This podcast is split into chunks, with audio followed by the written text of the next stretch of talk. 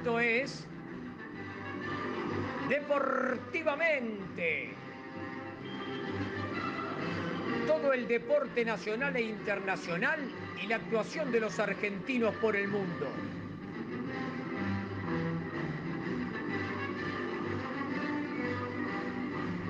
Idea y realización, DAP y asociados.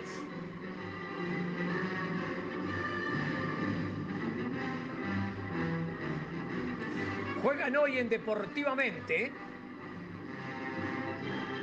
Antonella Curatola, Alejandro Molesi, Juan Cruz Españolo, Vanessa Insinga, Alan Zafiro, Claudio Dilelo, Yamili Barbosa, Patricio Pudenti Pacini, Ariana Isasi, Fabián Simón, Agustín Masolini y Mateo Orlando.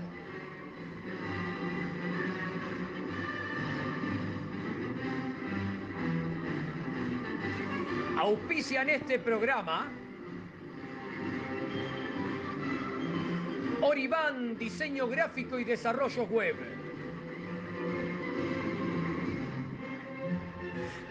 Phone SRL, la esquina del portero eléctrico.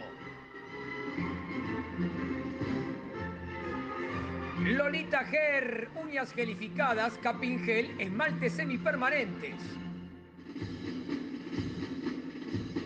Mason Hockey Argentina, fundas, bolsos, palos, equipos de arquero, accesorios. Deporte Argentino Plus, informaciones, reportajes, notas, fotos, videos, crónicas y estadísticas. El Club de Emprendedoras, asesoría, cursos, soluciones digitales para impulsar tus emprendimientos. RNI Consultores Independientes, equipo especializado en telecomunicaciones, energía, medio ambiente y seguridad social. Aquí comienza Deportivamente por MG Radio. Adelante equipo. Muy buenas tardes a todos. Estamos en Deportivamente por MG Radio y hoy tenemos mucha información deportiva, pero también tenemos un equipo con algunas cuestiones distintas a lo que presentamos todos los domingos, porque fin de semana largo en la Argentina, dos de nuestros conductores, Juan Cruz y Antonella, tienen unas merecidas vacaciones de fin de semana largo y están en la costa. Si pueden al final del programa se van a comunicar con nosotros, pero igualmente hicieron los deberes, porque en las, en las columnas en las que aparecen ellos van a estar, están grabadas de esta mañana, nos la mandaron antes del almuerzo, así que vamos a tener las voces de ellos también. Y hoy, antes de darle la apertura a todo el equipo, a todo el grupo, quiero darle la bienvenida a quien me va a ayudar en la co-conducción del programa, Fabián Simón. ¿Cómo te va? Qué bueno tenerte en vivo en Deportivamente hoy. ¿Qué hace, Sale? ¿Cómo anda el equipo? Bueno, primero, gracias por confiar en mí para la co-conducción. Y segundo, bueno, mi vuelta fue boxeo, polo, y ahora ya metí al aire, al aire de nuevo. Así que bueno, yo confío en que va a salir todo bien, ¿eh? Claramente. En la parte del transcurso del programa van a poder escuchar muy bien los oyentes que eh, eh, te metimos en más deportes ahora y vas a hacer un tete conmigo en varios momentos del programa, ¿no? Porque estuvimos practicándolo, estuvimos juntando la información, en producción hubo mucho trabajo. ¿Y qué te parece si vamos dándole la apertura a todo el equipo? Me parece perfecto, vamos con eso. Hacemos, dale. Bueno, vamos a abrir primero con mi amigo que no veo hace mucho, el chino. ¿Qué hace, chinito? Hola Fabi, ¿cómo andás? Qué lindo tenerte de vuelta. ¿Qué, hace tanto tiempo, fenómeno? Tu voz, tu voz al aire. Bien, bien. Acá estamos. muy bien. Con, ganas de salir a la pileta, pero con más ganas todavía de, contar un poco lo que fue este, este fin de semana de rugby. Bien, muy bien. ¿Te parece seguir con el otro voz, Ale? Dale. Bueno, es una continuidad informativa. Aquí lo tenemos al amigo Claudio. Claudio, ¿cómo te va? Buenas tardes. ¿Cómo va? Che, no, ¿cómo es eso que no está? Sí, Anto, y Juan están conectados, no estarán al aire, pero están escuchándonos seguro, ¿eh? eh me preguntaron justamente eh, si podían enviar las columnas y secciones grabadas antes del almuerzo porque, a ver, están en, una, en un lindo encuentro familiar en la costa y querían desconectarse un poquito, están toda la semana trabajando con computadoras, con entrenamientos y diferentes cosas. Entonces, a ver, nos pareció lógico que, pudieran estar tranquilos por lo menos hasta las 15.30. Después de las 15.30, si, si podemos, lo sacamos al aire en directo, pero por lo menos hasta las 15.30 los vamos a dejar descansar. Me parece bien, que descanse, me parece bien entonces. Dale vos. Sí, bueno, ahora me toca al, al locutor. ¿Qué haces, Alan? ¿Cómo anda, Fabián? Eh, ¿Te puedo decir Fabián Cerrucho Simón? No, mentira, como quiera, mentira. Como quiera. es lindo tenerte acá de co-conductor. Lo haces bien, así que un placer estar acá de nuevo después de dos semanas de ausencia. Eh, por laburo, también un poco por placer, pero un placer eh, nuevamente, como dije, estar acá. y bueno, nos queda la joven promesa de Deportivamente. Mateo, buenas tardes, buen domingo, ¿cómo estás? Oh, qué titular, ¿qué tal equipo? ¿Qué tal equipo? ¿Cómo andan? Bien, bien. Eh, empecé un poquito molesto porque estaban en sobremesa mi familia y no había ligado un gajo de, sandía, pero ahí mi viejo me, trajo sandía. Eh, no quiero que tengan un poco de envidia porque, nada, supongo que le gustará la sandía, pero con este día tan caluroso. Pero bueno, nada. Muy bien. A ver, si Alan, ¿tenés las vías de comunicación por ahí? Si no, te damos un minuto más para que las busques. Hola, Ale. Sí, sí, dame un minuto más. Dame un minuto más, Ale. Che, Ale, Ale, esto de la sandía de la computadora te queda todo pegoteada la computadora con la sandía. Después danos la, danos la instrucción, el protocolo, Mateo. No, pero después la tira, la tira y se compra otra. La compu. Claro. Ah, ok. Eh, es, un, es un riesgo que estoy dispuesto a correr. Eh, Vamos. Es la sandía, es la sandía. Tipo, tipo de... saludar también a la productora estrella. Vanessa, estás por ahí, podés desmutearte para saludarnos, ¿no? Hola, ¿cómo andan, chicos? Gracias, Ale, por no darme ese, correr ese riesgo a mí, porque yo ya veo que me iba a decir de todo. Qué malo que sí, por eso. bien, Ale. ¿Cómo nos entendemos, Ale? Muy bien. Bueno, ahora vamos con Mauro, con la sección de cumple y efemérides que nuestros amigos la han dejado para nosotros. Vamos con los cumpleaños de la semana. 16 de noviembre, Manuel Ticera de béisbol, Maximiliano Espinillo de fútbol adaptado.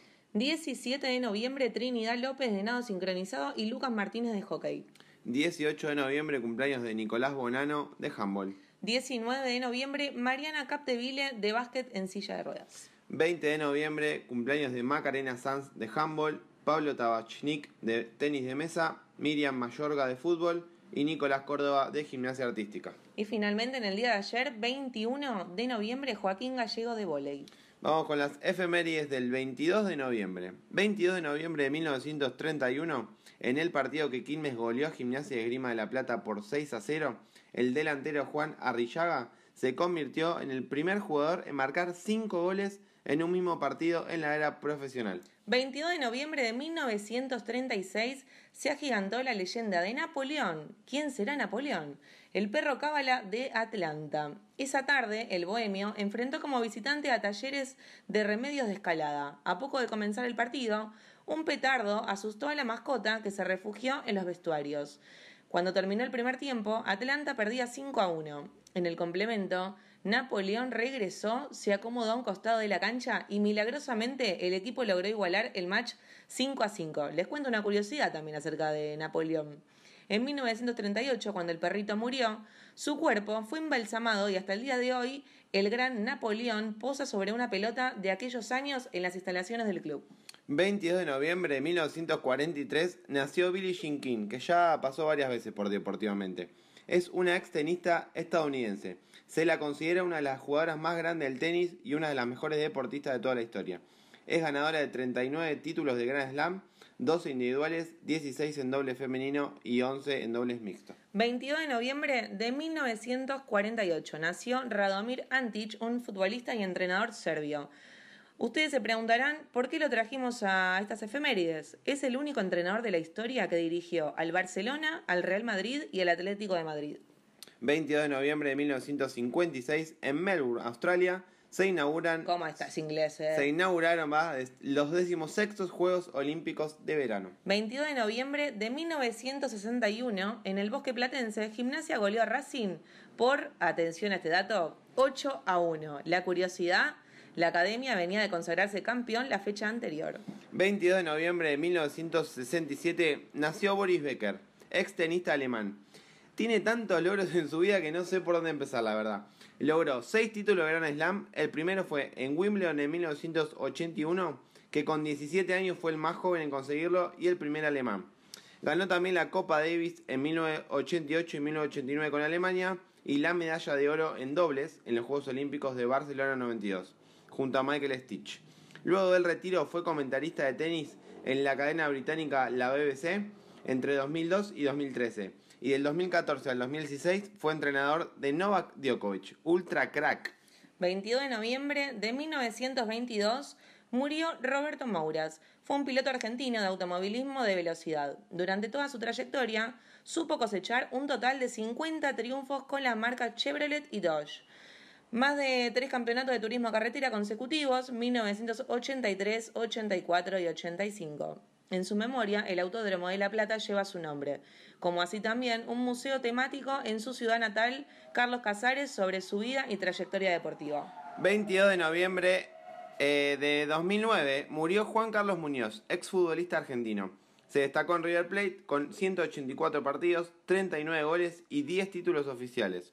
Fue uno de los integrantes de la máquina, junto a José Manuel Moreno, Adolfo Pernera, Ángela Bruna y Félix Lustó. Espero que el próximo programa hagamos un especial de este equipazo de River llamado La Máquina. Siempre River lo tuyo, ¿eh? 22 de noviembre de 2014, Lionel Messi se convirtió en el máximo goleador en la historia de la Liga Española. Marcó tres tantos en la goleada del Barcelona ante el Sevilla por 5 a 1 y llegó a las 253 conquistas, superando las 251 goles de Telmo Zarra. Hasta acá, cumples y efemérides del día 22 de noviembre. Adelante ustedes. Buenísimo, ahí Juan Cruz y Antonella con cumple y efeméride. Alan, vía de comunicación y dale con dos avisos. Dale, claro que sí. Para que todos se puedan comunicar con nosotros a través de Facebook es barra MG Radio 24 y a través de Instagram por M, arroba MG-radio 24. También nos toca agradecerle en esta oportunidad a quienes hacen posible este programa, en este caso a RNI Consultores Independientes. Este es un equipo especializado en telecomunicaciones, energía, medio ambiente y seguridad social. Entra al sitio web www.radiacionesni.com.ar. También agradecerle a nuestros amigos de Deporte Argentino Plus. Toda la información y la actuación de los deportistas argentinos, tanto en el ámbito nacional como en el internacional, lo tenés en Deporte Argentino Plus. También lo puedes seguir en Twitter, en arroba deporte plus. Eh, Alejandro, en un ratito te voy a estar leyendo los mensajitos que nos van dejando en la página, ¿sí? Buenísimo. Y te cuento que el Club de Emprendedoras ayuda a mujeres emprendedoras a descubrirse para potenciar su emprendimiento y alcanzar sus objetivos. El Club de Emprendedoras te invita a ser parte de su comunidad en donde encontrarás las mejores soluciones digitales para impulsar tu emprendimiento. Sitio web www.elclubdeemprendedoras.com e Instagram arroba el Club de Emprendedoras presenta Momento Redes. Una vez más desde exteriores, esta vez desde Mar del Tuyú, ¿no? Desde la costa argentina. No, es, es verdad, de la costa argentina, no, vamos A, no vamos a reportar nuestro lugar exacto de residencia en este momento. Tampoco eh, vamos a decir que estamos frente al mar. No, no, no, no queremos despertar ningún tipo de envidia, ni en los oyentes, ni, ni en la mesa ahí del gran equipo que tenemos en Deportivamente. Pero bueno, nos queda un temita en el tintero, ¿no?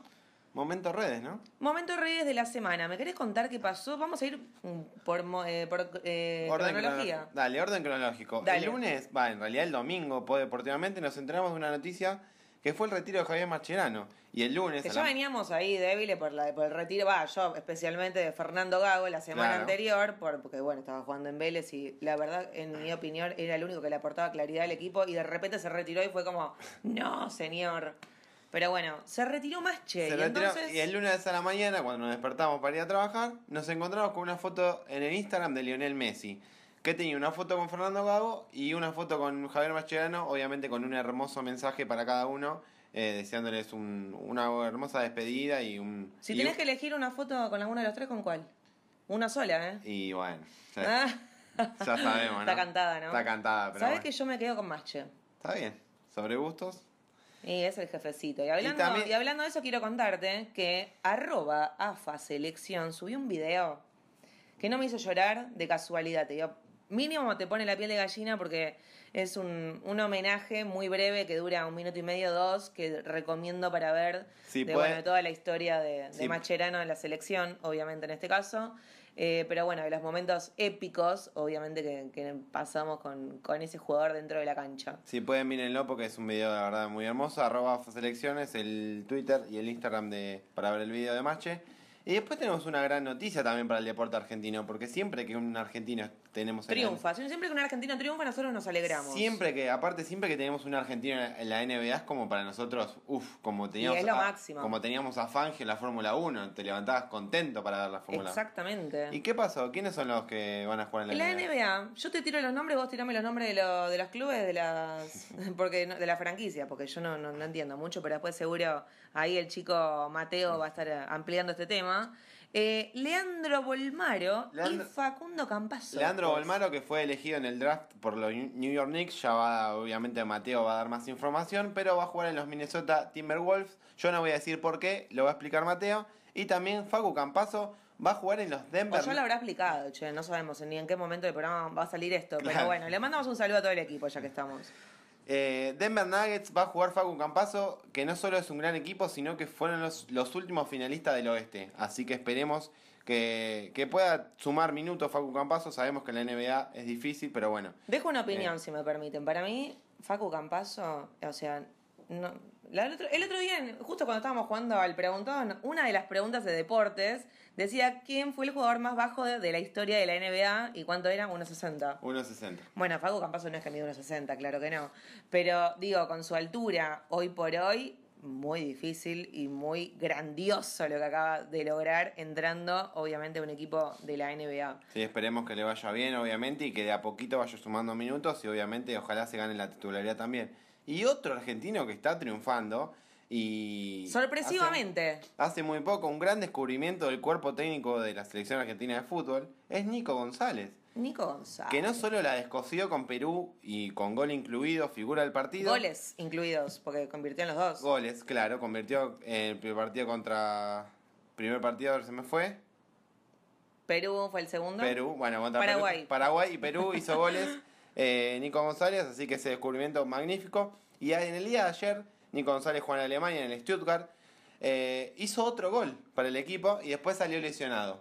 Tiene un esguince ahí, todavía no, no se lo diagnosticaron bien, pero bueno, esperemos que se recupere rápido porque ya como dijimos en, en Cumples y Efemérides, tenemos unos duelos bastante duros en marzo contra Uruguay y Brasil, así que ojalá podamos contar con Nico González. Obviamente, este descubrimiento la verdad que fue sorpresivo y, y muy lindo de ver, porque a ver, necesitábamos esos goles, claramente porque los puntos fueron importantísimos en la, en la fecha de eliminatorias. Y ayer sábado, 5 y Madrugada. 5 y 45 madrugada, eh, no, ¿Vos te despertaste? no vamos a decir que me desperté, porque no, porque tenía que trabajar temprano. Yo tenía que entrenar. Pero Ah, apenas abrí un ojo, abrí el Twitter, explotaron las redes los Pumas con el empate Australia, que ya lo va a explicar eh, obviamente el chino. el especialista en la materia. Exactamente.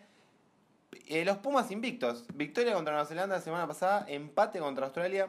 Así que esperemos. Claro, no es que jugaron contra, no sé.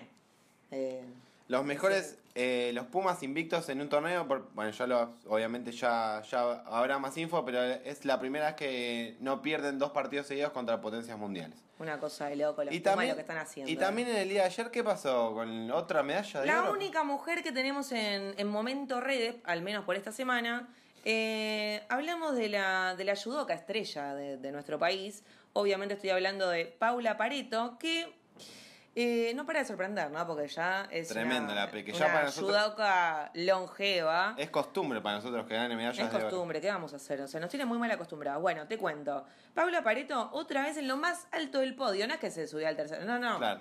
en el, se ganó la de oro. La judoka y vigente campeona olímpica, porque no olvidemos que campeona olímpica, eh, como si fuera poco, en los menos de 48 kilos se quedó con el campeonato panamericano en Guadalajara, México, y dentro de la jornada de, de la apertura de la competencia. Así que nada, una capa ahí, Paulita eh, la Peque Pareto, que bueno, obviamente se vuelve a subir ahí a, lo más alto del podio y nuestras felicitaciones para ella. La verdad, tremenda crack. Bueno, y ahora llegó el momento de arqueros, que obviamente lo va a cerrar Juan, porque yo no entiendo nada y acá el señor experto en arqueros. Eh, experto, en la materia. Y bueno, para cerrar momento redes, tenemos el blooper, no sé si lo vieron, pero la verdad, si no lo vieron, mírenlo, el blooper de Ter Stegen. Eh, ayer también el Barcelona contra el Atleti de Madrid en un partido que siempre son clásicos muy cerrados. Se quiso hacer una de Neuer, me parece, Ter Stegen, salir, a, copiar, ¿no? salir a cortar una contra del Atleti en casi mitad de cancha y lo dejaron pagando y pum, gol del Atleti. Se y, comió un caño. Y no solo que si no fue gol, sino que se comió un caño también. Así, que, super gol del Atleti, victoria del Atleti del Cholo contra el Barça y el Barça cada vez está peor, está de mitad de tabla para abajo, si no me equivoco en la tabla. Messi, ¿sabemos? Y Messi ahora con la renovación de contrato de Guardiola hay unos rumores de que parece que se va al City, pero no. Mm. Guardiola dijo que querría que se retire en Barcelona, pero bueno. Eh, Veremos cómo continúa esa historieta, ¿no? Yo, yo quiero que se vaya Messi porque lo veo medio cabizbajo y obviamente queremos que le vaya bien, pero bueno, ya es una etapa cumplida en el Barcelona. Bueno, terminamos con nuestro momento redes de la semana. Hasta acá llegó nuestro momento de redes de la semana. Le mandamos un saludo muy grande, no solo a todos los de nuestro equipo, sino también a los oyentes que nos siguen domingo a domingo. Eh, y ya nos volveremos a ver en vivo la semana que viene, se lo prometemos. Por supuesto, en vivo. Alan, manda dos avisos y meto uno y presentamos la NBA. Dale. Dale, claro que sí, vamos a presentar a la NBA de la mano de nuestros amigos de Mason. ¿Sí? ¿Me escuchan? ¿Me escuchan? Perfecto. Hola, sí. Ah, bueno, bueno, bueno, porque estaba agradeciéndole a nuestros amigos de Mason Hockey Argentina todo lo que buscas para practicar hockey y césped. Lo tenés en Mason Hockey Argentina. Para mirar más, búscalo en Facebook como Mason Hockey Argentina.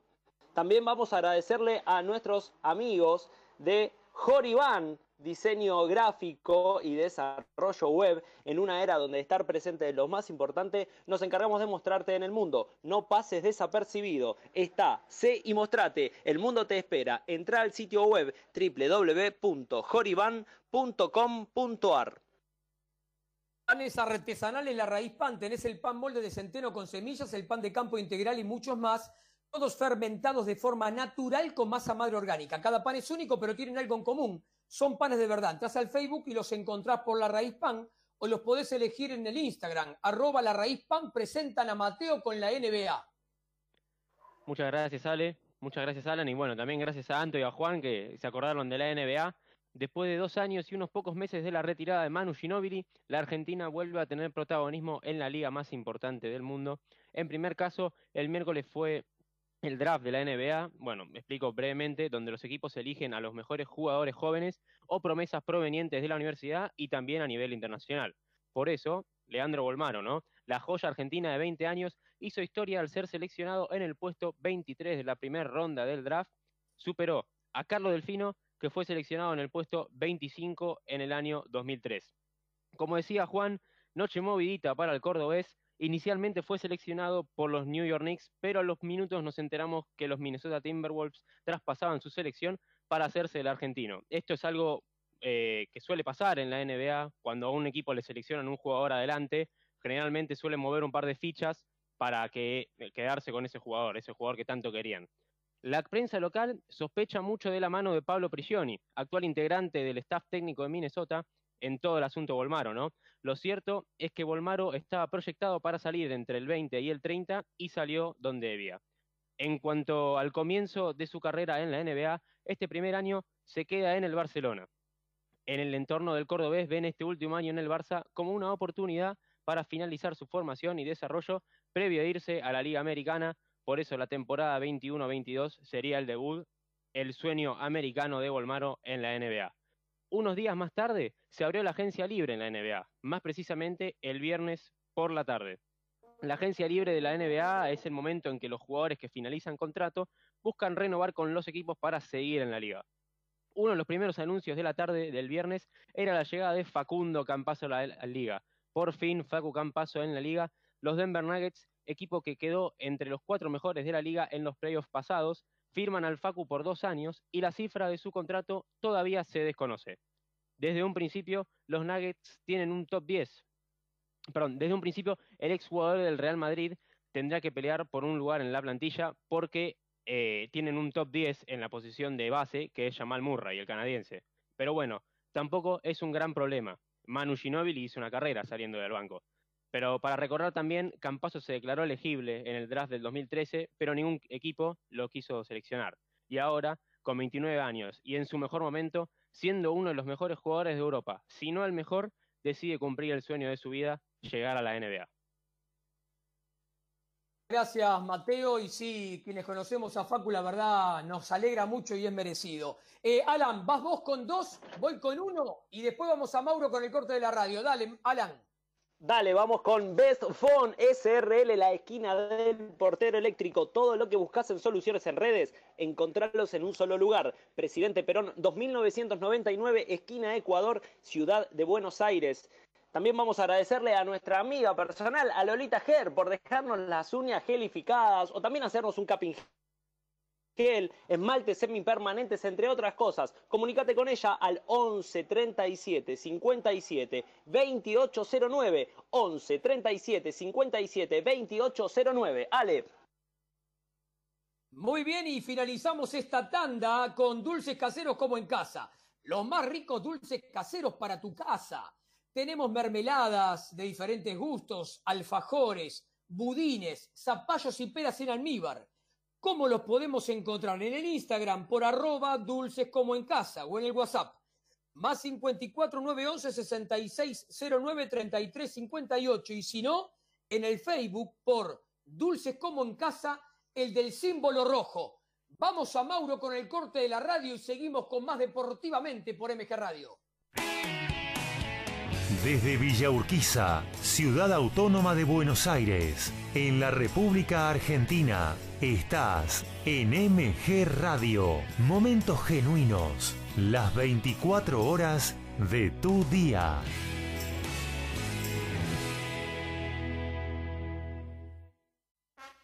El Círculo de Entrenadores Personales te ofrece un plan a tu medida. Entrenamiento para la salud y para deportistas de alta competencia. Comunicate en nuestra página en Facebook, Círculo de Entrenadores, arroba Professional Trainer, Círculo de Entrenadores Personales y viví mejor.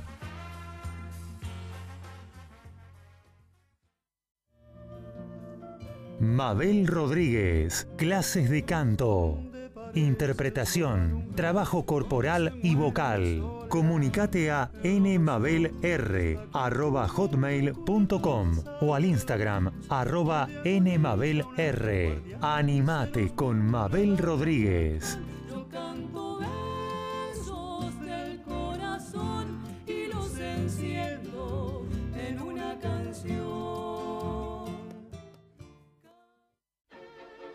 En Generación Memes comentamos sobre esta forma de decir, opinar y pifiarla de lo lindo en las redes sociales. Generación Memes, un poco de luz, más allá de la pantalla, con Pablo Mateusi y Bocha Resnick, todos los lunes a las 19 horas por MG Radio. Abre la disco. Un viaje al pasado con música que para vos está siempre presente. Abre la disco. El programa que todas las semanas llega a tus oídos de la mano de Gustavo Rubín. Abre la disco. Un momento único. Un momento para vos. Un momento verdaderamente genuino. Abre la disco. Los martes a las 21 por MG. Los sentimientos, las sensaciones viven en MG Radio. Solo para románticos les propone un viernes diferente. Conduce Ezequiel y lo disfrutan todos. Solo para románticos. Los viernes a las 19 horas por MG Radio. Para cuidar tu cuerpo y mente, MG Radio tiene el programa que vos esperabas. El Templo del Alma, con Diego Esteban y un destacado equipo de profesionales. El Templo del Alma, los viernes a las 21 horas en MG.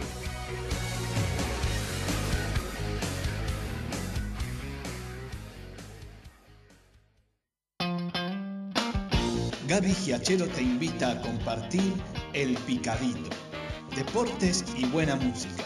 Escuchalo todos los sábados de 11 a 13 en MG Radio, la radio de Villurquiza.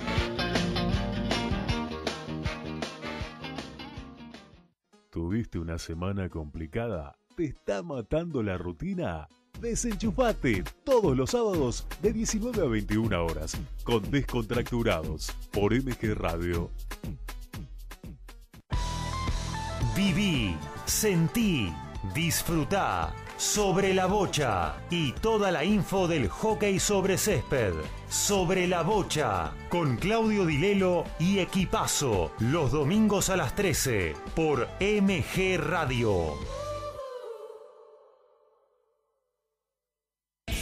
En MG Radio ya no hay horarios. Encontrá todo el contenido en anchor.fm. On demand, las 24 horas.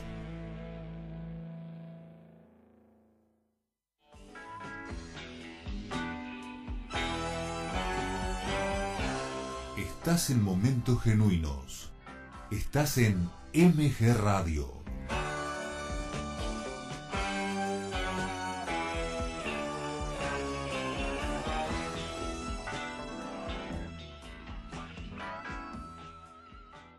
15 horas, 5 minutos.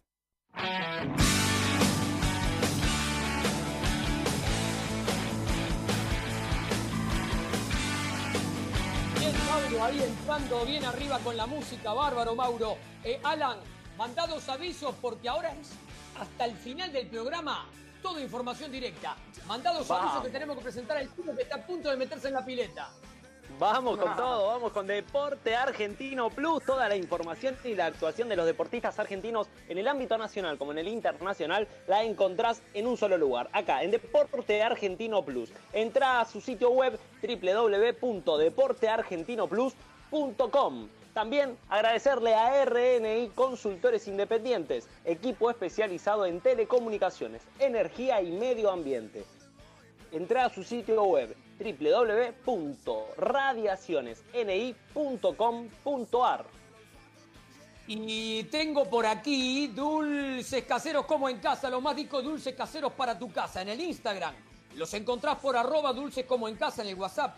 A 54 911 66 09 33 58 o en el Facebook. Dulces como en casa, el del símbolo rojo. Presentan al chino con la información del rugby. ¿Qué jornada la de ayer, chino? A ver. Sí, sí, fue una buena jornada porque se, rescató un empate contra otra potencia como es Australia. Por ahí quedó un sabor un poco amargo por lo que había sido la victoria del fin de pasado contra Nueva Zelanda, que la tuvimos acá en el programa también, y porque no jugó tan bien el equipo argentino como lo había hecho antes. Un primer tiempo complicado, con muchos errores, muchos penales, poca posición de pelota, eh, lo que estuvo firme fue la defensa, pero como vuelvo a decir, con muchos penales, por eso el partido terminó igualado en 15, sin tries para ninguno de los dos lados. Eh, la llegada al empate fue en el segundo tiempo, por suerte eh, venían nueve puntos abajo el Pumas y con todos penales de Sánchez, que fue el único que marcó para el equipo argentino, y por el otro lado en Australia todos los puntos los, los marcó Hodge, el otro apertura, eh, llegaron a un empate que es el segundo empate en la historia de, los partidos con Australia. El anterior había sido en Argentina, en el Amalfitani en 1987. Y una de las cosas para destacar, además de que el empate es un buen resultado, eh, es el ingreso de Facundo Isa, que vuelve al seleccionado, entró en el segundo tiempo y se lo vio muy firme, eh, avanzando con la pelota en su, en su poder. Y recordemos que los Pumas quedaron primeros pero bueno, empatados con los otros dos equipos, están los tres equipos que disputan el torneo con los mismos puntos, con seis puntos para cada uno. Le quedan dos partidos a los Pumas, que tienen uno menos que Nueva Zelanda y Australia.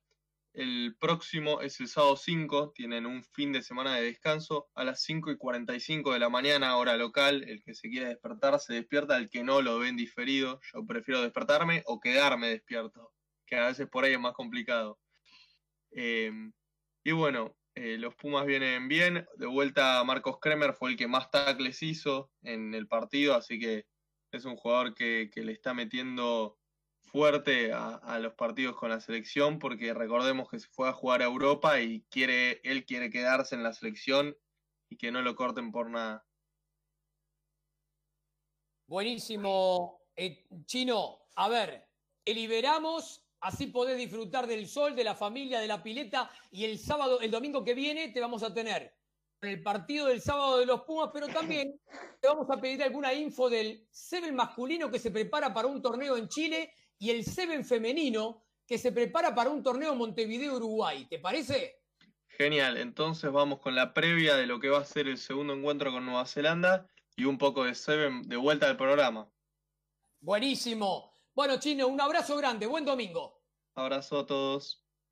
Alan, mete dos, vamos con uno más y después viene Mujeres Destacadas.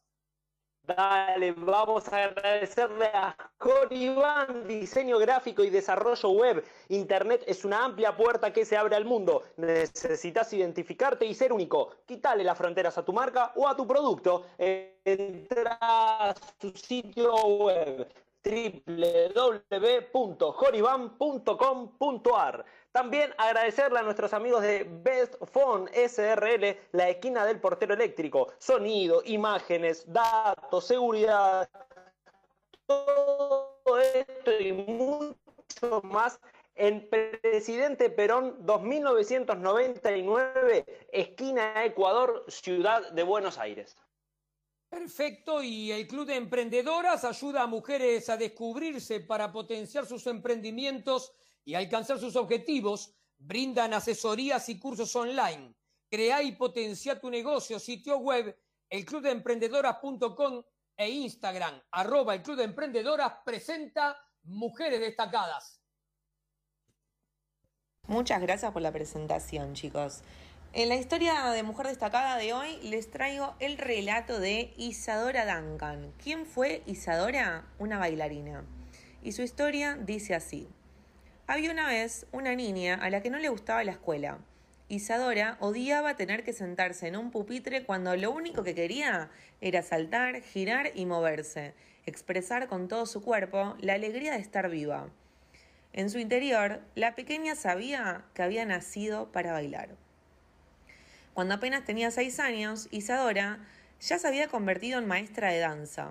En ese tiempo todos pensaban que el ballet era la forma de danza más hermosa del mundo, pero Isadora no estaba de acuerdo. No le gustaba la elegancia formal del ballet clásico, le parecía feo y antinatural.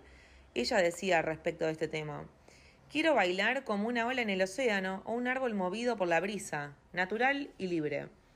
A los 18 años, Isadora usó sus últimos dólares para comprar un pasaje en un barco que transportaba ganado de América a Europa.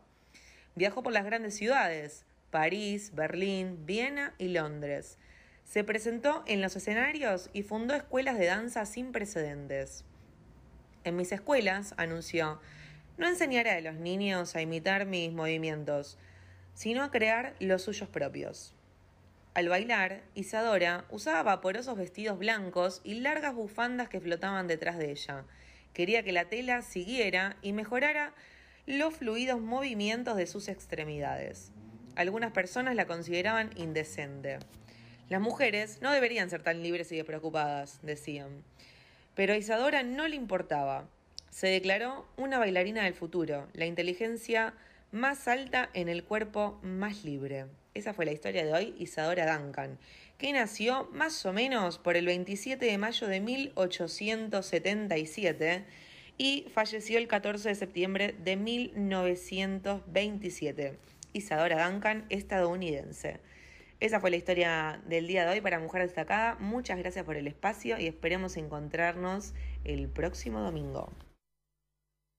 Excelente el informe de mujeres destacadas en la voz de Antonella y prometemos para algún programa de los que vengan traer la música que le dedicaron los centroamericanos a Isadora Duncan. Hay muchos temas que le han dedicado a ella justamente. Y bueno, a ver, Fabián, ¿estás por ahí? Sí, Ale, ¿cómo no? Claudio. Claudio, ¿estás por ahí? Creo que sí, aunque estás muteado. Así es, dame un segundo que me des Exactamente. Mateo y Alan también están por ahí, ¿no? Claro que estamos acá presentes. Perfecto, entonces estamos todos los que estamos.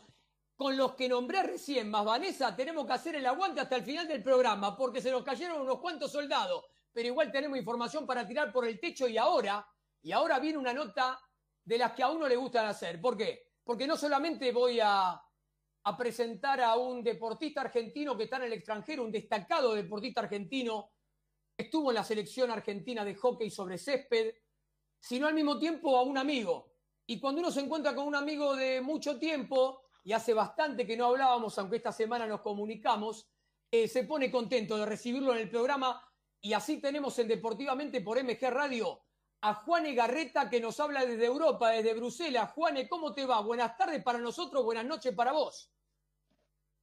Buenas tardes, ¿cómo andan todos? Muchas gracias por la, por la invitación. Acá estamos, todo bien.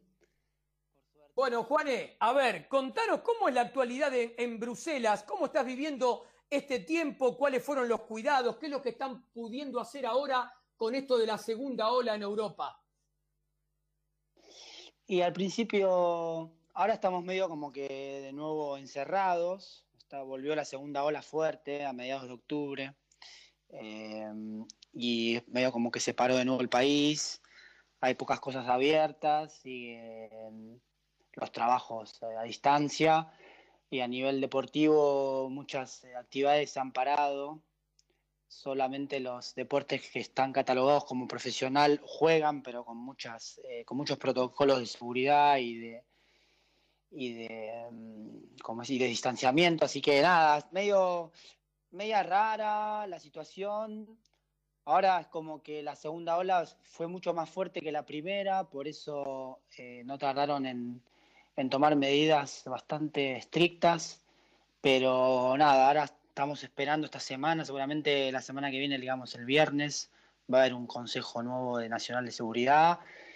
No suponemos que va a haber muchos cambios, pero como se vienen las fiestas de acá, algún cambio va a tener que haber, porque si no, no, no se puede seguir los locales y la gente que trabaja, en algunos casos está medio complicado.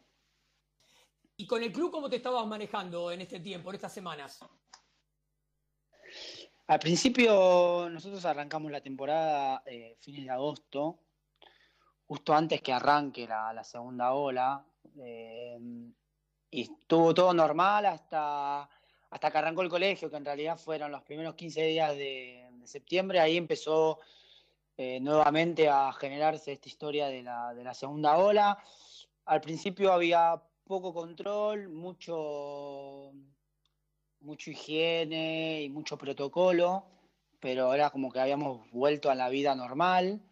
Em, y a medida que fue pasando el tiempo y que los casos empezaron a aumentar, se empezaron otra vez a, regir eh, normas y, y, pasamos ahora totalmente a no poder trabajar, digamos, la parte deportiva, eh, más allá de que hasta los 12 años, hoy en día podríamos estar trabajando, pero no hay competición, porque lo que, lo que evitaron fue, o lo que quieren evitar fue que, por ejemplo, cada club se mezcle con otro club.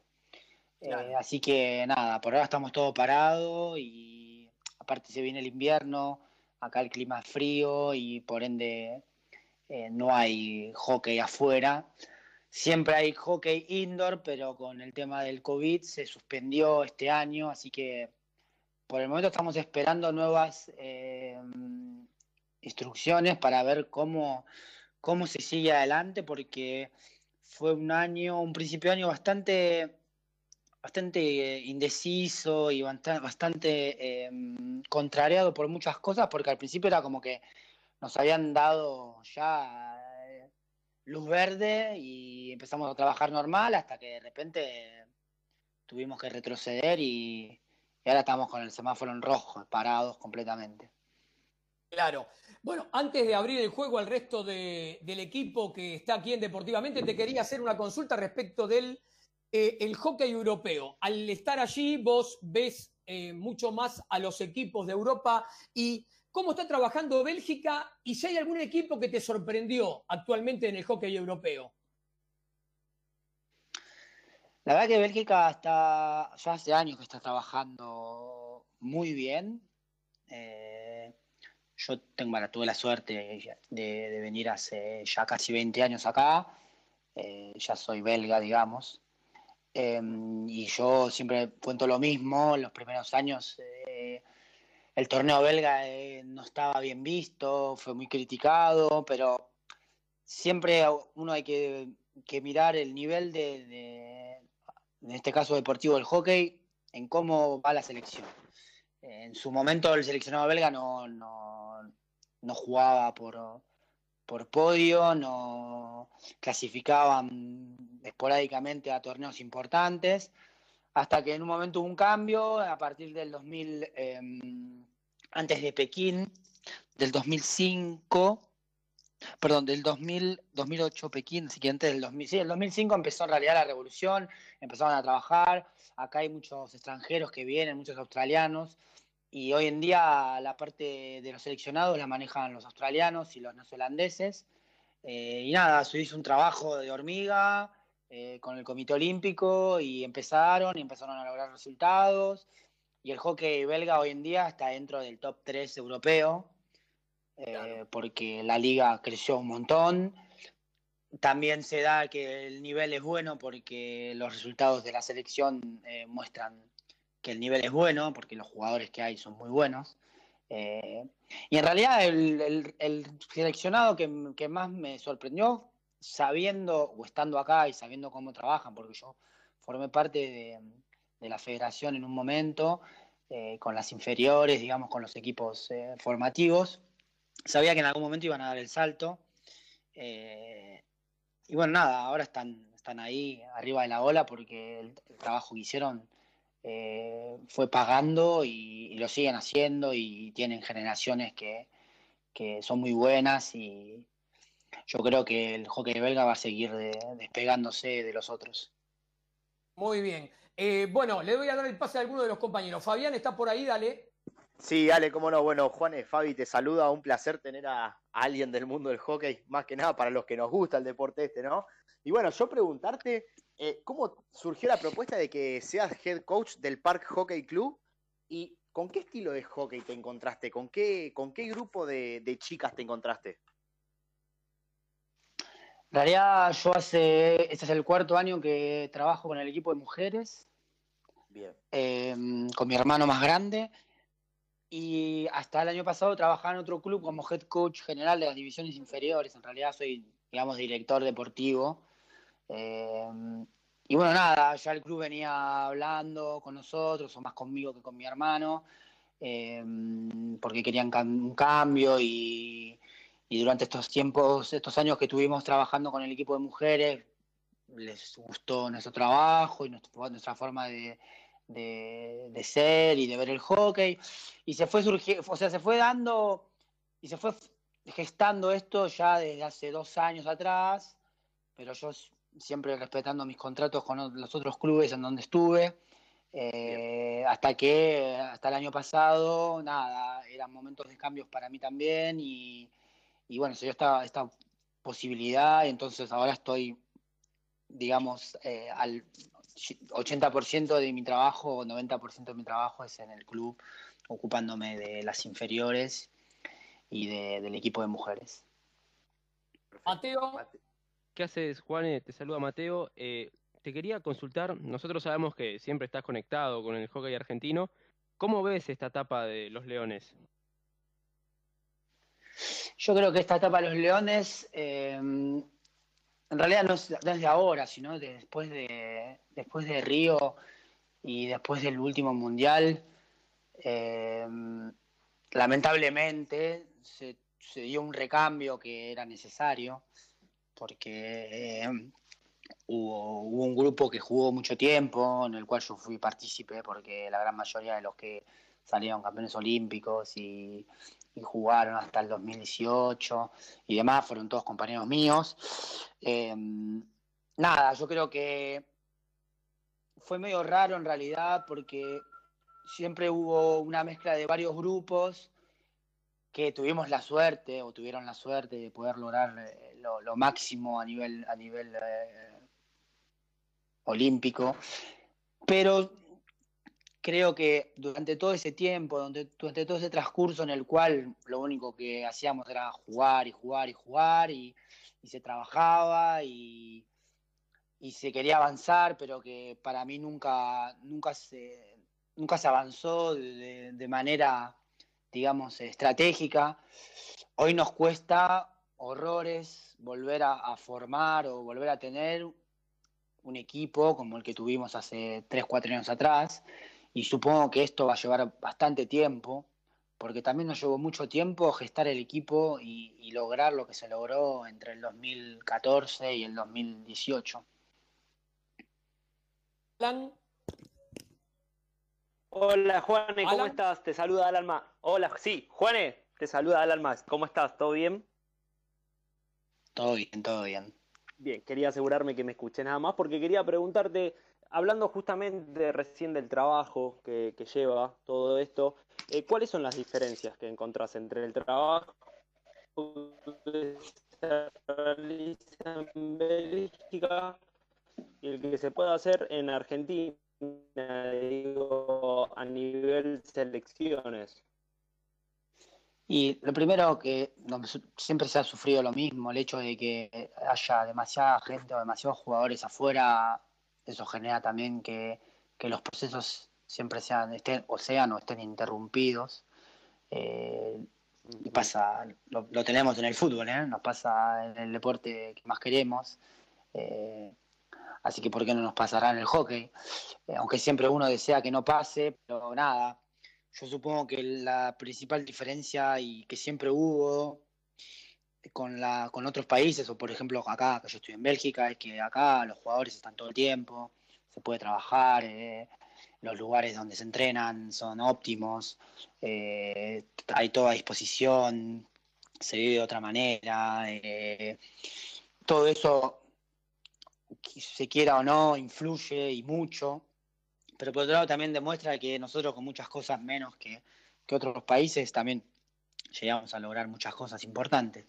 Pero yo supongo que eso a nivel trabajo y a nivel proyección y a nivel de estructura cambia un montón. Cuando vos tenés eh, lugares increíbles para entrenar, eh, tenés tranquilidad, tenés a los jugadores, eh, siempre cambia y todo o sea, es para mejor. Cuando vos tenés a la gente para trabajar, eh, ayuda mucho más.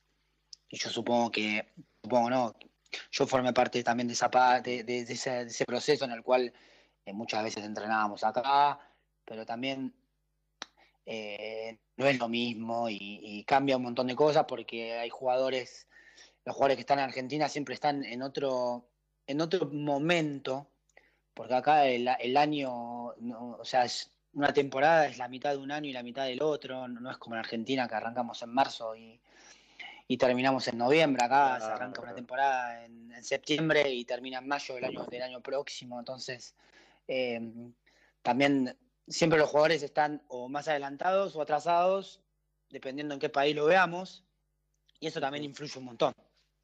Sí. Claudio. Sí, ¿cómo te va, Juanes? Yo la pregunta va por el lado de tus recuerdos, ¿sí? Y quería preguntarte cuál es el, el, recuerdo que más te quedó con la celeste y blanca apuesta.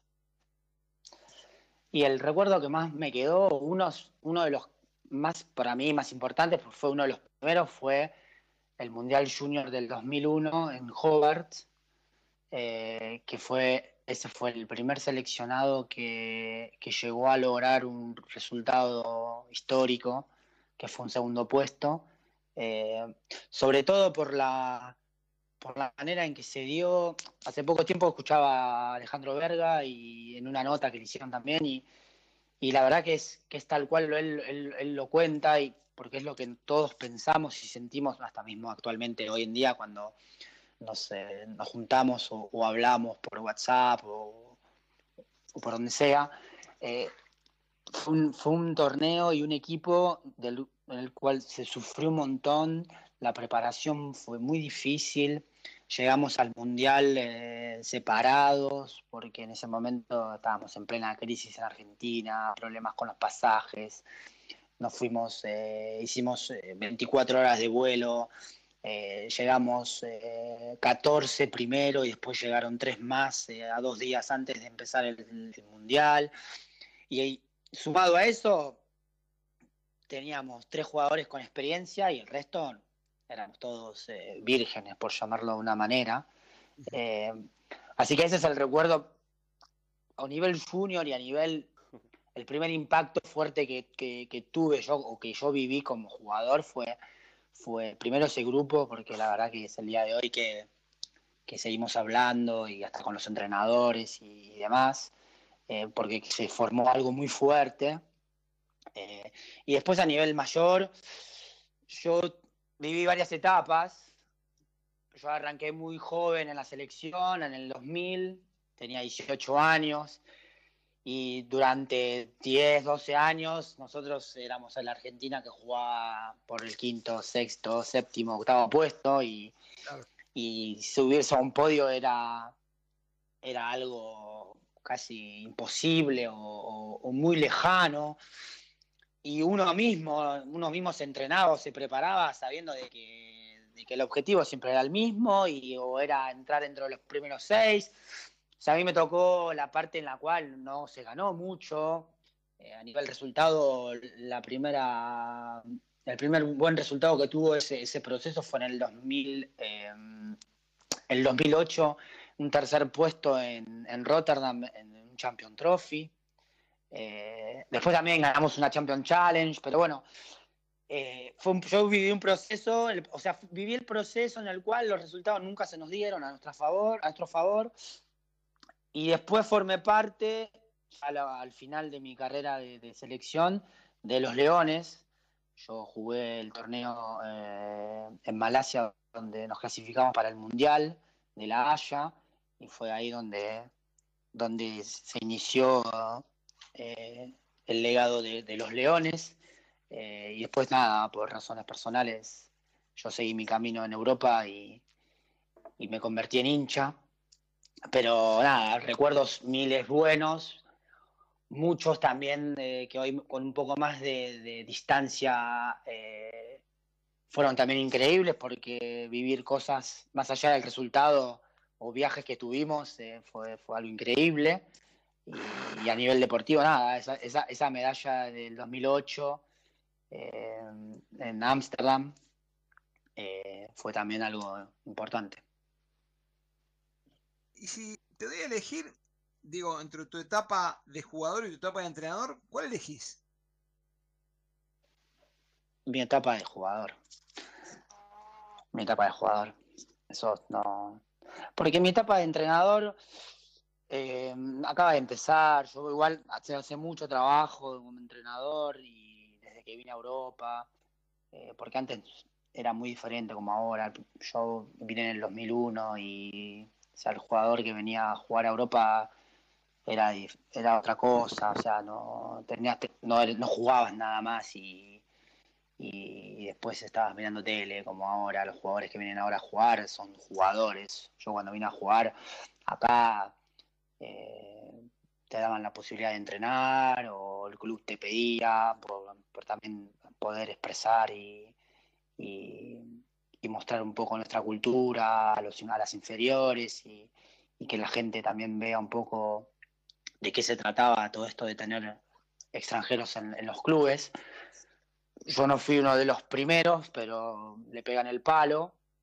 Eh, y, nada, hoy en día es mucho, mucho más profesional con respecto a mi época de, jugador, eh, cuando yo estaba en pleno auge y en plena carrera de selección las épocas cambiaron un montón.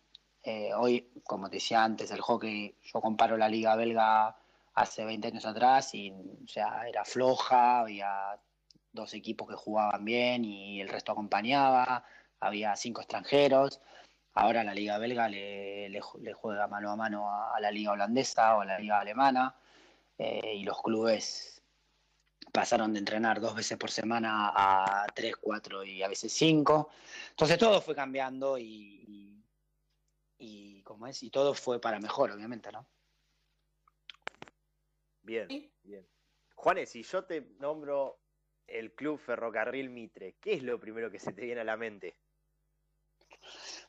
Y se me viene a la mente mi, infancia, mis amigos, el club de mi mamá, eh, toda la historia que, tiene ese club, eh, mis mejores momentos de, mi infancia, mi, pasatiempo, mi, mi, club, mi casa. Hace mucho que no voy ahora porque mm, ya es un tiempo que me quedo más seguido acá. Antes iba y volvía bastante, pero ahora ya me quedo más tiempo acá. Eh, pero nada, el club es, es algo hermoso. Nosotros muchas veces contamos la, historia o nuestra historia acá y la gente como que no, no, no, lo cree, pero les resulta muy diferente acá, ¿no? La parte social eh, es de otra manera. Eh, yo cuando cuento que hacía los deberes y me iba a tomar la leche al buffet del club y y después estaba seis horas jugando al hockey no, acá me miran como diciendo que bicho raro. No son pasionales como el argentino, claramente. No, la realidad es que no. No son pasionales. Igual ahora el hockey acá eh, cambió un montón y hay mucha gente muy motivada y el hockey creció mucho. Pero en ese, en ese aspecto, el europeo, o en todo caso, yo tuve la posibilidad de vivir en Suiza y, y en Bélgica y no, no, no son, son pasionales, pero no creo que, nos lleguen a, la rodilla a nosotros. Eh, no existe el tercer tiempo. sí, existe el tercer tiempo, pero de otra manera. Y... No como acá. También, no, también influye mucho el, estilo de vida. Acá la gente va, va, al colegio hasta la tarde, es casi doble escolaridad, la, gran, o sea, la mayoría, los nenes eh, salen al colegio a las 3, 3 y media de la tarde, eh, no pasan mucho tiempo en los clubes, el club no es, yo siempre digo lo mismo, mi club tiene, tenía o tiene todavía, pues tiene dos canchas de fútbol, una cancha de hockey, una pileta, eh, tiene dos canchas de pádel, un estadio básquet, un estadio handball, nueve hoyos de golf, o sea, tenés con qué divertirte y tenés qué hacer. Acá los clubes tienen hockey, tenis y nada más. O sea, no, no. los, las o sea, los, jóvenes no tienen más que esa posibilidad. Eh, entonces cambia un montón también, cambia un montón el hecho de que uno también sea, sea pasional y por el club. Yo nunca estuve en la calle. Yo estar en la calle para mí era ir al club. Claro. O sea, no, no. Jugar en la vereda de mi casa, sí, pero después era en el verano estar 12 horas en el club, jugando a la pelota, al pádel, al tenis, al hockey, a lo que sea. Eh, es muy diferente y nosotros tenemos esa parte de, social que, es muy diferente. Eh, más allá que ahora las épocas cambiaron y yo supongo que en Argentina eh, no es como acá, pero el hecho de las redes sociales y, el, y lo, lo, grande que se volvió también el acceso a muchas cosas que antes uno nunca tuvo, que no, que no hemos tenido nunca, también hace que los clubes sean, no se vuelvan como acá, pero que no sea como, como fue mi infancia. Yo siempre digo lo mismo, yo eh, a mí me encantó, o sea, suena capaz que a viejo, pero me encantó haber nacido en la época que nací porque viví muchas cosas que ahora lo veo yo en mi club donde trabajo y que, no sea, no, nada que ver. Es otra cosa. Bien. Bueno, Juané, resta agradecerte el tiempo, la disponibilidad, la forma en que fuiste explicando las cosas, se entiende todo y te robo unos segundos para que me digas cómo siguen tus días ahora allí en Bruselas. Y ahora estamos eh, planificando ya la segunda parte del, torneo porque si todo va bien y, se van levantando un poco las, eh, las medidas, el torneo va a arrancar la primera semana de enero, así que ya estamos planificando la vuelta a los entrenamientos para, para fines de, diciembre. Va a haber pocas fiestas, vamos a hacer un poco como en Inglaterra, que juegan al fútbol durante las navidades, pero no nos queda... Es que en realidad no tenemos mucho tampoco, mucho margen, porque eh, al empezar tan temprano, normalmente acá se empieza siempre en febrero, porque la pista se juega, o sea, el indoor se juega eh, hasta una semana antes de diciembre y después eh, de, las fiestas, perdón, y, después todo enero, o sea que el torneo afuera se juega a partir de la segunda semana de febrero, siempre y cuando no haya clima frío por demás, porque también tenemos eso, o sea, en contra tenemos eso. Y también depende un poco de la federación de lo que de lo que va a pasar, porque es como que, como decía antes, vivimos hoy en día en una incertidumbre, no sabemos qué es lo que va a pasar mañana. Eh, tenemos que preparar eh, varios escenarios, pero más que nada es, hoy en día estamos viviendo el día a día porque cada 15 días cambian las reglas o, o, nos sueltan un poco la rienda o, no la, nos la acortan. Entonces, eh, es medio complicado también saber para qué lado vamos, porque no, no depende solamente de nosotros. Claro, es verdad. Eh, bueno, Juane, te mandamos un abrazo grande, te agradecemos el tiempo eh, y bueno, esperemos que todo mejore rápidamente y las cosas por allí puedan reencauzarse rápidamente también. Te mando un abrazo y un alegrón haberte tenido en el programa. Bueno, muchas gracias a todos ustedes, la verdad que la pasé, la pasé bien, fue muy divertido. Eh, gracias por la invitación de nuevo, hablamos la semana pasada un ratito, hacía mucho que no nos escuchábamos eh, pero nada, siempre un placer. Sabés que te quiero mucho y te espero por aquí para comer un buen asado. Así que cuando se levanten las restricciones, hacete un tiempo y venite para Buenos Aires unos días. Así ves a, tu viejo por acá y nos encontramos con los amigos. Dale, dale. Perfecto. Un abrazo para todos. Abrazo grande. Chau, chau. Bueno, ahí tuvimos a Juan Egarrete, argentino que juega al hockey césped y al mismo tiempo tiene funciones de entrenador y de head coach en Bruselas, Bélgica. Y Alan, vamos con dos y uno. Y a partir de ahora hasta el final del programa tenemos 20 minutos a pura información. Dale. Dale, vamos a agradecerle a, nuestra amiga personal, a Lolita Ger, uñas gelificadas, capping gel, esmaltes semipermanentes, todo eso y mucho más lo podés ver también en Facebook, en Lolita Ger, o conectate a su WhatsApp al 11 37 57 28 09. De nuevo, 11 37 57 28 09. Y agradecerle a nuestros amigos de Mason Hockey Argentina, fundas, bolsos, palos, equipos de arquero, accesorios, todo eso y mucho más. Encontrarlos en Mason Hockey Argentina y mira todo el catálogo en el Facebook, en Mason Hockey Argentina. Ale. Panes artesanales La Raíz Pan, cada pan es único, pero tienen algo en común, son panes de verdad. Lo encontrás en el Facebook por La Raíz Pan o los elegís en el Instagram, arroba La Raíz Pan, presentan historias del deporte con Agus. El domingo pasado el fútbol argentino recibió la noticia del retiro de Javier Mascherano, noticia dada por él mismo en conferencia de prensa, luego que su equipo, Estudiantes de La Plata, perdiera una vez más en el torneo frente a Argentinos Juniors 1-0. El nacido en San Lorenzo, provincia de Santa Fe, Decidió dejar el fútbol profesional a los 36 años y su último club, como dije, fue Estudiantes de La Plata. El jefecito, mote que se ganó a lo largo de su gran carrera, tuvo la particularidad de debutar primero en la selección argentina y luego en la primera división del fútbol argentino con la camiseta de River, club en el que jugó 72 partidos entre 2003 y 2005.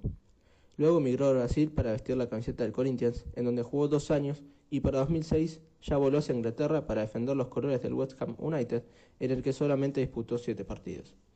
El primer salto de su carrera fue en la segunda parte de la temporada 2006-2007, cuando Liverpool decidió contratarlo, conjunto en el que permaneció durante cinco años. En 2010 y 2011 fue el segundo y gran salto de su carrera, nada más y nada menos que al Fútbol Club Barcelona de España. En el Blaugrana disputó 333 partidos en ocho años, Luego decidió ir a jugar al Hebei Fortune de China y en 2019 regresó al país para estampar su apellido en la camiseta de Estudiantes de La Plata, en donde jugó 11 partidos hasta su retiro. En la selección argentina debutó en la sub-17 en 2001, en la sub-20 de 2003, Fue parte de la, de la delegación olímpica que se quedó con la medalla de oro en Atenas 2004 y Beijing 2008 y además ganó el Sudamericano Sub-20 en 2003 y el Torneo Paralímpico 2004. En la selección mayor jugó desde 2003, disputando los mundiales de Alemania 2006, Sudáfrica 2010, Brasil 2014 y Rusia 2018, siendo el de Brasil el más recordado por su nivel. En total cosechó 21 títulos a nivel clubes, 5 ligas españolas, 5 Copas de España, 3 Supercopas de España, 2 Champions League, 2 Supercopas de la UEFA y 2 Mundiales de Clubes, todos ellos con el Barcelona. Además, levantó un campeonato local con River y uno con el Corinthians. Sin duda alguna, se retiró uno de los emblemas del fútbol mundial y de la selección argentina. Buenísimo, buenísimo. Lo de historias del deporte en la voz de Agus. Y Fabi, el otro Sí. día me habías preguntado qué gran premio se corría en La Plata. Y te cuento. Se corrió el jueves pasado con el aniversario de la ciudad de La Plata el Gran Premio Dardo Rocha. Es un premio importante del Grupo 1 en la escala internacional y lo ganó Emotion Orpen con la monta del jockey brasileño Goncalves. Eh, es una carrera que se corrió sobre 2.400 metros en el decimocuarto turno de la reunión del jueves justamente en la ciudad de La Plata. El ganador es hijo de Orpen y ganó con un dividendo de 2 pesos por boleto, lo cual marca que fue uno de los favoritos. Y empleó un tiempo de 2 minutos 31 segundos 84 centésimos. Y me habías preguntado qué cosa. Si había público, Ale, me genera esa duda. Ah, porque justamente eh, fue la primera vez eh, en 100 años, porque el jueves fue el Gran Premio número 100 del Dardo Rocha, que se eh, realizó la, la carrera sin público. Eh, la victoria de Motion Orpen fue clara y contundente, se pudo ver por televisión. Eh, atropelló faltando 400 metros y pasó de largo a los dos que, que estaban ahí en ese momento peleando la punta. Ahora, pero ¿por cuánto ganó, Ale? El pupilo del entrenador Lucas Gaintán ganó por dos cuerpos y medio que pudieron ser mucho Oh. más y de esta manera Bien. Emotion Orpen ganó su séptima victoria sobre 17 presentaciones. La verdad, excelente. Qué linda estadística que tiene. ¿Cómo? Qué linda estadística que tiene. Sí, sí, excelente performance, excelente performance. Eh, ¿Qué te parece si vamos? Los chicos ya adelantaron algo de judo. ¿Qué te parece Sí. si lo completamos? Dale. Eh, porque justamente, eh, como bien decían Anto y Juan el otro día, hace un ratito el otro día, hace un ratito en Momento Redes, el viernes pasado, Paula Pareto ganó la medalla de oro en el Panamericano de Judo de Guadalajara, México, que fue la segunda competencia del año que ella eh, realizó, porque la primera había sido en octubre pasado en Budapest, donde ganó la medalla de plata. Eh, la Peque salió campeona al vencer en la final a Edna Carrillo, que es la número 35 en el ranking. La Peque actualmente está número 8 en el ranking. Eh, en semifinales, Pareto había vencido a otra argentina, a Casey Perafán, Perafán, que había llegado del repechaje que se quedó con el bronce. Pero Bien. podemos hacer un poco de historia, ¿qué te parece? Sí, lo- hacemos un poquitito de historia rápido porque el atleta nacional de 34 años disputó 12 campeonatos panamericanos en su disciplina. Ganó 5, el de esta jornada, en Lima de Perú en 2019, en San José, Costa Rica 2018, Panamá 2017 y Guadalajara, México en 2011. En tres obtuvo la medalla de plata en La Habana 2016, en Toronto y en Edmond, Canadá 2015 y en tres finalizó tercera, Guayaquil 2014, San José 2013 y El Salvador 2010. El único panamericano senior en el que Pareto no se subió al podio, sorpresivamente, fue en el de Montreal, en Canadá en 2012, en el que finalizó quinta y que ganó la cubana Dayaris Mestre Álvarez. Muy bien. Bueno, pasamos al polo, porque esta mañana se jugó la final del abierto de Hurlingham, pero antes de decir la final, comentamos que el torneo empezó el fin de semana pasado con los cuartos de final. Año raro, año atípico. Se comenzó directamente con los cuartos de final y los cuatro equipos ganadores, que fueron la Dolfina Polo, Saudi Polo Team, que habían eliminado a la Ensenada La Guada, Muru Santos, que eliminó a los Machitos, Ernestina, que había eliminado a la Irenita, y la Natividad Las Monjitas, que eliminó a la Dolfina Polo Ranch, que es el segundo equipo de Cañuelas, eh, clasificaron a, los, a las semifinales. ¿Y qué pasó en las semifinales? En la primera semifinal, Ale Muru Santos 16, la Dolfina Saudi Polo Team 12, una sorpresa. Deja el pañuelo de lado, que estamos llorando. Sí, sí. Y en la semifinal 2, el Erstina de Johor, 15, la Natividad de las Monjitas 10. Déjame agregarte un datito de color, porque hay que decir que la Dolfina no presentó su, su equipo, su formación titular, porque continúan lesionados David Stirling y Juan Martinero. El único que pudo volver fue Pablo McDonough, que jugó el abierto de Hurlingham, que eh, pudo acceder obviamente al encuentro definitorio, ¿no? Y esta mañana jugaron la final del torneo Muru Santos y el Ertina, donde el equipo de Ertina se quedó con la final por 15 a 11. A ver, vamos a ver si van por la triple o quedan en dos. Bueno, y decíamos que en los cuartos de final, los cuatro que habían ganado pasaron directamente a la semifinal. ¿Qué pasó con los cuatro perdedores? Los cuatro perdedores participaron de la Copa Drisdale, que hacía un tiempito que no se eh, realizaba. Bueno, esos cuatro equipos se fueron eliminando entre sí y hoy, a partir de las cuatro de la tarde, la Irenita, que eliminó a la Dolfina Polo Ranch, y eh, la Ensenada Laguada, que eliminó a los Machitos, se van a enfrentar para ver quién gana esta Copa. ¿Qué te parece si vamos con algo cortito del tenis? Porque esta semana estuvo el Máster de Londres. En el torneo de singles, Diego Schwarman integró el grupo Tokio y cayó en las tres presentaciones, frente a Djokovic, a Zverev y a Medvedev. Y clasificaron a la final, a las semifinales justamente Medvedev y Djokovic. En el grupo Londres clasificaron Dominic Thiem y Rafael Nadal, dejando en el camino al griego Tsitsipas y a André Rublev. Pero ¿qué pasó? Después en las semifinales cruzadas, eh, bueno, fue una sorpresa, porque quedaron afuera Djokovic y Nadal. Y ahora están jugando justo en este momento, 3 a 2 va ganando eh, Tim a Medvedev. Eh, Muy peleado. Sí, peleado el partido. Eh, vamos a ver cómo sigue la historia. Por su parte, también tenemos que decir que hubo participación argentina en el torneo de dobles.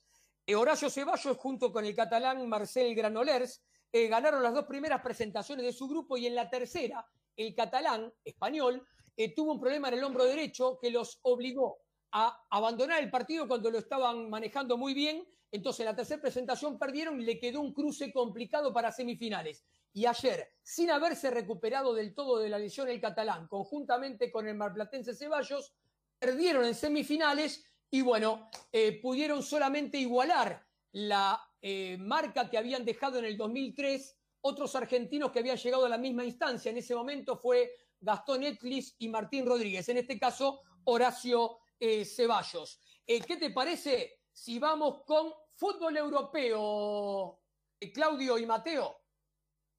Sí, señor, cómo no, cómo no. lo tengo a don Mateo ahí preparado, así que cuénteme, Mateo, arranquemos con España. Usted que sabe qué pasó en España. La fecha arrancó con Real Sociedad, puntero con 20, que visitó al difícil Cádiz y las estadísticas muestran que dominó el partido y metió triunfo por 1-0 y se consolidó en la punta. Y el escolta era el Villarreal con 18 que recibió al Real Madrid. Fue 1-1 final. De arranque el gol del Real lo hizo Mariano Díaz Mejías a los dos minutos, pero la igualdad por el submarino amarillo vino de penal con gol de Gerard Moreno. En el partido de la fecha, Atlético tercero con 17, único invicto y con varios partidos pendientes recibía al Barça. Primer tiempo flojito, que termina con el gol del Atleti del belga Ferreira Carrasco. Salió lejos innecesariamente el bueno de Ter Stegen y facilitó el gol del Atleti para el 1-0. El segundo tiempo fue del Barça. Tuvo mucho más la pelota, pero se encontró con un sólido Black y terminó 1-0. Y así fue que el Cholo Simeone le gana al Barça por primera vez. Bien, y vuelvo a preguntarme, ¿será la temporada de la Leti esta sí o no? Y, bueno, y el Sevilla para cerrar rompió el empate con dos goles al final para ganarle 4-2 al Celta de Vigo. Claudetto, ¿qué facciamo Italia? Eh, ¿Qué facciamo? El partido de la fecha. Tiene al puntero Milan invicto. ¿Cuánto hace hacía que no ganaba el Milan? Estaba ahí arriba, bueno, visitando al Napoli después de Deportivamente, por supuesto. El segundo invicto también Sassuolo visitó a Las Verona y lo derrotó y quedó puntero. Así es, y bueno, y si el Napoli le gana al Milan, queda puntero el Sassuolo, al Sassuolo. Y fue primicia deportivamente ese dato, ¿eh? Y bueno, amargo 0 a 0 en nuestro Atalanta con el, con, en la cancha de la Especia. Roma goleó al Parma 3-0 y el Inter dio vuelta a un 0-2 con el Torino para redondear un 4-2 con el gol del Toro Lautaro Martínez. Cristian Ansaldi había convertido para Il Toro, el Torino. Exactamente, y la Juve se metió arriba al vencer a Cagliari de 2-0 con doblete de Cristiano. Alemania, ¿qué pasó en Alemania? Y no tan aburrida en esta vez esta fecha, ¿eh? se podía decir que era el partido de la fecha por historia, y el puntero Bayern igualó 1-1 con el Verden Bremen que viene de salvarse del descenso. El segundo Leipzig también 1-1 en su visita al Frankfurt. Aprovechó el Dortmund para trepar al segundo lugar y goleó el Hertha Berlín por 5-2. Erling Haaland hizo 4. Menos mal que es noruego este pibe. ¿eh? Totalmente. Y aprovechó también el Bayern Leverkusen, que le ganó 2-1 a la Arminia de visitante y se puso tercero a 1 al Bayern. Nada divertido la está pasando un grande como el Schalke 04, que, lo levanta, que no levanta cabeza y esta vez perdió del local con el Wolfsburgo 0-2. ¿Y qué pasó en Francia, Mateo? El excluyente era la visita del puntero PSG a Mónaco. El Mónaco tenía que ganar para prenderse y le ganó 3-2. Dos de Mbappé para el PSG y sobre el final con el 2-2 el interminable Sec Fábregas de penal puso el 3-2 para el equipo del Principado. El Rennes sigue perdiendo terreno y esta vez perdió de local con el Bordeaux. Y el Lille puede recuperar el segundo puesto si le gana al Lorient, partido que se juega después de Deportivamente. ¿Y qué pasó en Inglaterra, Mateo? El excluyente es que llegaba puntero Leicester, visitando al segundo y último campeón Liverpool. Este partido se verá tras Deportivamente. Un partido de la previa del Tottenham de Mourinho recibiendo al Manchester City y fue triunfo de los Spurs 2-0. Hizo un gol Giovanni Lo que anda derechito y el otro el coreano Son. Alame de efectividad. Cuatro remates del local, dos goles. 22 de los Citizens, de los Citizens perdón, Zapatero. Posesión 33 para los Spurs, 67 para el City. Gran triunfo del equipo de Mou. El Chelsea volvió a ganar 2-0, esta vez en su visita al Newcastle. Y el United le ganó con lo justo 1-0 West Bromwich Albion. ¿Y el Crystal Palace? Preguntan los hinchas. Eh, va mañana, va mañana de visita al Burnley. Un triunfo lo pone a cuatro puntos del puntero Tottenham. Oh. Una perlita que dejó la Nations League fue el 6-0 con, con, el que España le ganó a Alemania. Sí, y la última eh, que se había dado con seis goles fue en la Copa del Mundo de, Suiza, la última vez que, recibió seis goles, en 1954, ¿sí? Cuando cayó 8 a 3 frente a Hungría aunque luego se coronó campeón. Y también el combinado alemán no recibía seis goles desde la derrota frente a Francia 6-3 en el Mundial de Suecia de 1958 y el último 6-0 había sido versus Austria en 1931. Mira cuántos años pasaron, Mateo. Sí, sí, increíble. Así es. Bueno, eso es todo por el lado del fútbol europeo. Vamos rápidamente. Mauro, adelante vos. Eliminatorias sudamericanas. Contame qué pasó. Siempre a nosotros nos gusta arrancar por lo más importante. Obvio, la selección argentina enfrentó a Perú. ¿Qué pasó, Anto? Te cuento. Argentina tuvo una noche excelente en Lima y se quedó con el triunfo por 2 a 0 ante Perú. El equipo de Lionel Scaloni tuvo un gran partido y mereció el triunfo de manera amplia en el encuentro correspondiente a la cuarta fecha de las eliminatorias sudamericanas hacia el Mundial de Qatar 2022. Qué lejos que queda. Sí, está lejito, pero ya queda poco, un año y medio más o menos. No, un poquito más, dos años porque se juega en diciembre. Ah, ojo, Primer eh. mundial que se juega Dos en años, diciembre. dos años clavados casi. Eh, bueno, volvemos con Argentina. Si bien el resultado fue muy positivo, obviamente, ya que la albiceleste se encuentra invicta con 10 puntos de 12 posibles Increíble. y escolta de Brasil. Lo más importante de cara al futuro fue que el equipo mostró un poquito de mejor funcionamiento, pese a la floja actuación de Perú, obviamente. Y Nicolás González, este chico nuevo descubrimiento del cuerpo técnico, no solo que volvió a ser elegido figura del partido, sino que volvió a convertir otro gol. Increíble. Y el otro tanto lo anotó Lautaro el Toro Martínez con una gran definición. En las próximas fechas de eliminatorias pactadas para marzo de 2021, Me faltan recién. cuatro meses todavía. Argentina la tiene un poquito fácil. ¿no? Recibirá a Uruguay y visitará Brasil. Mm. Bueno, veremos qué pasa. ¿Y qué pasó con la sensación de las eliminatorias? Obviamente te estoy hablando del Ecuador de Gustavito Alfaro. En Boca le decían Falcon, pero acá es un Audi, loco. Ecuador logró la mayor goleada de su historia al derrotar a Colombia por, atención, ¿eh? 6 a 1, sí señor. Y no solo que está demostrando un excelente nivel, sino que tras cuatro fechas se ubica tercero y en la tabla y por el momento está clasificado al Mundial de Qatar 2022. Falta mucho todavía, pero nosotros queremos que le vaya bien. Obvio, siempre, siempre tenemos un amor por los que nunca clasifican ¿no? a, los, a los mundiales y queremos que le vaya bien. Sigo yo, me toca la canariña, ¿no? Que no para de ganar. Brasil se hace amo y señor de las eliminatorias, derrotó a Uruguay por 2 a 0 con goles de Arthur y Richarlison. Se ubica como único puntero y además puntaje ideal. Brazuca, esperanos un poquito más. Qué gana de cantar, ¿no? Los resultados restantes los completaron la gran victoria de Venezuela a Chi Chi Chi, le le le, por 2 a 1 y el empate en 2 entre Paraguay y Bolivia. Esta fue la info de eliminatorias sudamericanas de aquí.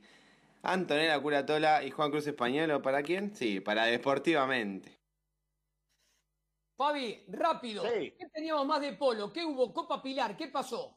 Sí, Ale, la Copa Pilar, Brava Polo Team, eh, triunfó sobre Sol de Agosto, levantó un partido en el quinto Chaker que lo dio vuelta en, un 4 a 0 con un gol de cada uno de sus integrantes. Así que en el equipo donde Poroto Cambiazo fue parte de esa nómina, definió el partido y el título. Recordamos que el ganador de esta copa participa en la Copa Cámara de Diputados. También estuvo el torneo clasificatorio para el Abierto de Palermo. ¿Qué pasó ahí? También, sí señor, finalizó el torneo y los equipos de Cría GT y La Irenita 2 lograron asegurarse su lugar en el, en el número 127 abierto de Palermo 2020. Muy bien, decimos que en el Básquet Liga Nacional la semana que viene vamos a seguir informando porque se suspendió toda la actividad. Dado que, como habíamos hablado en algún momento, las burbujas habían fallado, se paró la actividad y se va a volver a hacer después de la ventana de eliminatorias que arranca esta semana, el viernes 27 con Chile, juega la selección argentina para clasificar al AmeriCup 2022 y el sábado 28 juega con Colombia. Tenemos que decir que Gabriel Picato es el nuevo entrenador de la selección, reemplazando a Sergio Hernández, va a participar en su grupo con los mismos colaboradores que estaban con Hernández, Silvio Santander, Maxi Seigorman y Juan Gatti. Y bueno, y convocó a una serie de. Tuvieron que hacer un arreglo, una cuestión reglamentaria para que pueda participar, porque él, dije, él dirige el equipo de hispano-americano en la Liga Nacional. Eh, decime eh, qué pasó con los convocados. Sin nombrarlos a todos, decime lo que pasó. Sí, Ale, los convocados, bueno, tenemos de los 15 elegidos, 11 tienen 26 o menos años y 8 han cumplido 23 o una edad, unas edades menos, un promedio de edad de esta selección de 24.2 años. Bárbaro, entonces el viernes contra Chile a las 21.15, el sábado contra Colombia a las 22.15 y ahora vamos rápido con los mensajes de Alan, después volvemos, decimos algo de fútbol y termina el programa. Dale, Alan. Dale, sí, porque hay un montón de mensajes. Para Juan, más que nada, María Lucía que nos dijo, escuchándolos como siempre, Silvana, es la primera vez que les escribo, hacen buen programa, están siempre arriba y es lindo escucharlos. Juliana que nos dijo, pido informen de fútbol femenino, así que ahí tenemos una exigencia de parte de un oyente. La semana que viene arranca el torneo, después vamos a informar igual que el ascenso de Argentina. Campazo, cuando estuvimos hablando hace un ratito de él. Eh, también Mari, que nos puso Perfecto. Bueno, Mari también, que nos puso lindo escuchar al negro Garreta. Elena, que puso también, hablando del negro Garreta, gran jugador. Janina dice, lo vi jugar en el seleccionado cuando era joven. Eh, Domi, que puso, qué bien que habla y explica. Y Guillermina, que dijo, qué lindo que hablen también de hockey. Así que todos nuestros oyentes complacidos con escucharlo. Y para nosotros también es un placer poder hacer este programa. Fabi, nos queda el fútbol nacional. ¿Por qué? Porque esta semana va a haber competencia por la Copa Libertadores de América. El martes juega el eh, Racing con Flamengo aquí en Avellaneda. Eh, también juega Atlético Paranaense con River en Brasil. E Internacional de Porto Alegre el miércoles con Boca. Por la Sudamericana juegan Bahía el martes con Unión de Santa Fe. Vélez con Deportivo Cali. Y el miércoles Bolívar con Lanús. Félix de Uruguay con Independiente. Y el jueves cierra la participación de Argentina en la semana en los partidos de ida Defensa y Justicia contra Vasco da Gama. Esta semana los partidos de ida en Sudamericana y Libertadores, la semana que vi, la otra semana los partidos de vuelta. En el fútbol local, decime cómo andamos. En el fútbol local andamos. El jueves tuvimos la victoria de Atlético Tucumán 2 a 0 en condición de local, ya clasificado Atlético Tucumán con puntaje ideal hasta ahora en la zona 1. Después tuvimos el viernes la victoria de Unión 3 a 2 frente a Arsenal, la derrota de Boca con Lanús 2 a 1 y la victoria de River que bajó un Banfield que venía entonado 2 a 0. Ayer sábado, Colón le ganó 2 a 0 a Defensa y Justicia. Vélez también le bajó el carro a Huracán venciéndolo 2 a 1. Y en el partido que cerró la jornada del día sábado, Independiente y Central Córdoba 0 a 0. Hay dos clasificados para la zona campeonato, ¿no? Ya Colón de Santa Fe y Atlético Tucumán. Colón de Santa Fe y Atlético, es así. Excelente. seguimos con los partidos de hoy, los de mañana, en la semana Copa Libertadores Sudamericana. Vanessa, quédate tranquila que entraron todos los avisos, algunos de los mensajes y casi toda la info. Así que los esperamos a todos el domingo que viene a las 14.30 en Deportivamente por MG Radio. Hasta el domingo. Donde quieras, desde cualquier lugar del mundo, las 24 horas, con buen o mal tiempo. Viví